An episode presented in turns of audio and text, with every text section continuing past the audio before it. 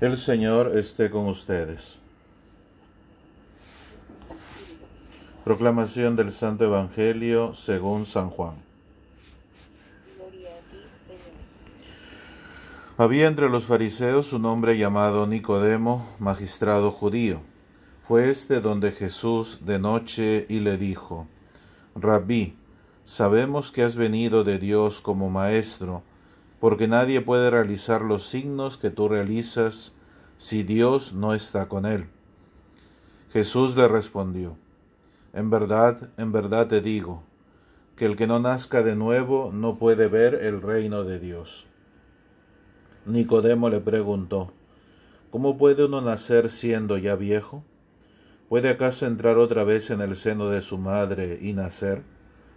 Respondió Jesús, en verdad, en verdad te digo, que el que no nazca de agua y de espíritu no puede entrar en el reino de Dios.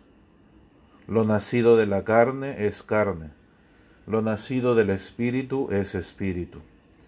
No te asombres de que te haya dicho que tenéis que nacer de nuevo.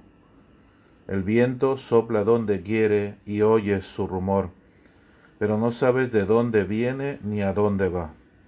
Así es todo el que nace del Espíritu. Palabra del Señor.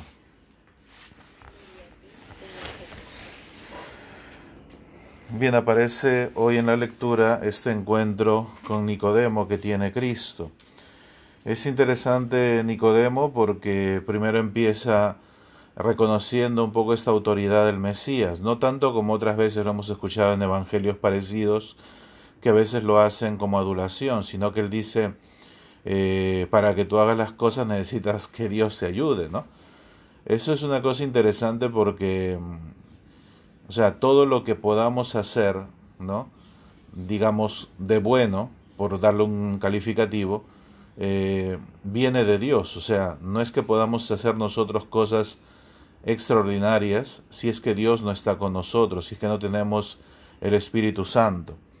Lógicamente en Cristo estaba en plenitud, pero en nosotros también se nos otorga día a día este don para poder hacer, digamos, obras de vida eterna, ¿no? que son, digamos, lo, el distintivo del cristiano. O sea, en qué medida podemos reconocer que este ser cristiano va configurándose en nosotros, pues justamente en la medida en la que estas obras de vida eterna se vayan dando eh, de una manera habitual, podemos llamar, no una manera esforzada, porque el Espíritu, como dice bien la lectura, es el que guía nuestros actos.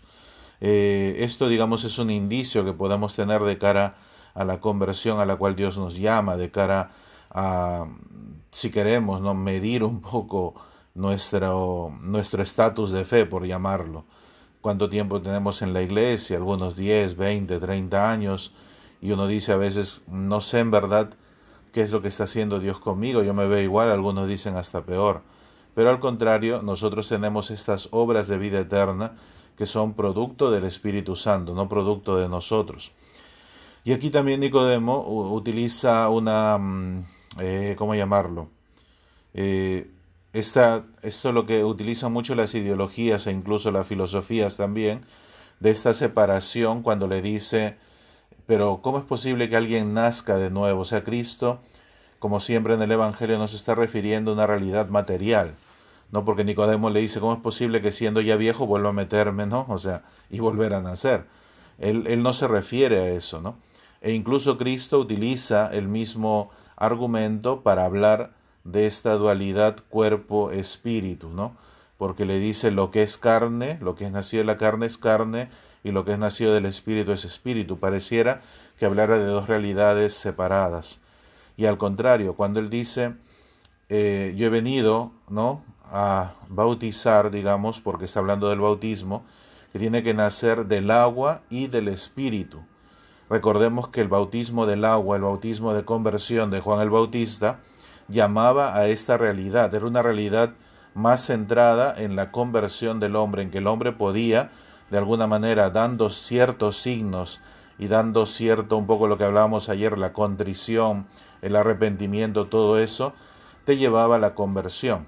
Ahora dice ya no es solamente una cuestión de esfuerzo ni una cuestión de control o de autocontrol, sino aquí viene también a, a ponerse en juego el espíritu. Por eso esa realidad del hombre que en un comienzo aparece como que Cristo la separa, dice que no, que es una realidad unida. O sea, tanto el cuerpo como el espíritu, en la misma realidad de la resurrección, también son asumidos ambos. Digo esto porque muchas veces eh, se quiere eh, reducir el pecado a solamente una realidad meramente externa, ¿no? El mismo hecho de abortar, el mismo hecho de fornicar, el mismo hecho, no lo sé, de masturbarse. Uno dice, bueno, al final lo estás haciendo con tu cuerpo. Y uno dice, no te deja ningún tipo, bueno, al final eh, es como decía el mismo salmista, vas y te bañas y se acabó. Y, pasaste el pecado, o te confiesas y pasó.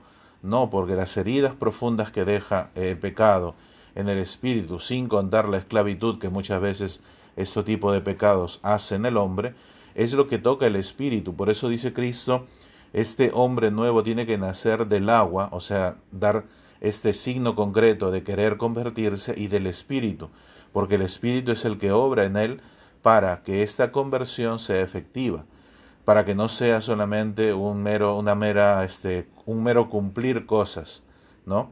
Como yo me he convertido, como yo ahora soy cristiano, como soy bautizado, tengo que portarme de esta manera y no, donde estuvo donde apareció la ley, es cierto, hubo un tiempo en el cual la ley nos sostuvo, pero ahora aparece la gracia. Y dice la misma escritura, la gracia es la que da sentido a toda la ley. Entonces hoy la palabra justamente nos habla de esa realidad, porque dice, al final el Espíritu, que es Dios mismo, es el que lleva al hombre a una realidad diversa. Dice, sabemos que está, pero no sabemos ni para dónde viene ni para dónde va. Y nosotros creo, los que de alguna manera eh, hemos estado en la iglesia tantos años, mm, como que hemos visto esta acción del Espíritu. O sea, por nosotros jamás hubiéramos entrado de repente a la iglesia, jamás de repente alguno se hubiera casado, jamás de repente alguno hubiera sido padre, mucho menos de tantos hijos que hay gente que tiene, uno tiene uno, a veces otro tienen cuatro, cinco, seis. O sea, el Espíritu al final lo que hace es Dios mismo quien lleva su voluntad. Por eso es que aquí dice esta realidad, así es todo el que nace del Espíritu. Ahora privilegia, no descarta el cuerpo, sino dice que lo que privilegia al hombre es el Espíritu. ¿Por qué? Porque dice, si lo que ha nacido de la carne es carne y esto es eh, transformado, sea en ese tiempo por el sacramento del bautismo, sea ahora por el sacramento de la reconciliación, Quiere decir que nuestra realidad espiritual es la que manifiesta ahora nuestras obras. No es que nuestro cuerpo mande, ¿no? Digamos en el sentido de que sea el cuerpo lo más instintivo a realizar y por eso caemos en el pecado. No, es al contrario, el espíritu o nuestra mente, que, antes para la escritura era, era una sola cosa, es la que nos lleva a pecar con nuestro cuerpo. Entonces, si tocas el espíritu y tocas el ser y este espíritu es nuevo, entonces, también el cuerpo va en concordancia con esta conversión. Entonces, por eso hoy yo espero que podamos darnos cuenta de esa realidad, de que no divorciemos, ¿no? Porque las ideologías lo que hacen es divorciar, ¿no? O sea, dice el cuerpo por un lado, la mente por otro, el espíritu por otro lado, entonces al final lo que muchas veces se reduce todo es a una solamente animalidad del hombre, como si el hombre fuera puro instinto. Y el hombre no es así, el hombre tiene una diferencia grande, ¿no? que tiene el razonamiento, tiene el espíritu, es hecho a imagen de Dios. Y a eso se refiere Cristo cuando dice hay que nacer de nuevo. O sea, hay que nacer a una nueva mentalidad, a no creer que somos solamente creados para, eh, como decía antiguamente, ¿no? Eh, el hombre nace, crece, se reproduce y muere. Eso es lo que el hombre hace. No, el hombre es creado para la vida eterna. Y esa realidad es la que nos muestra este tiempo pascual con la resurrección una vida eterna, una vida en el Espíritu, que ese es el nombre nuevo, aquel que puede vivir según el Espíritu de Dios.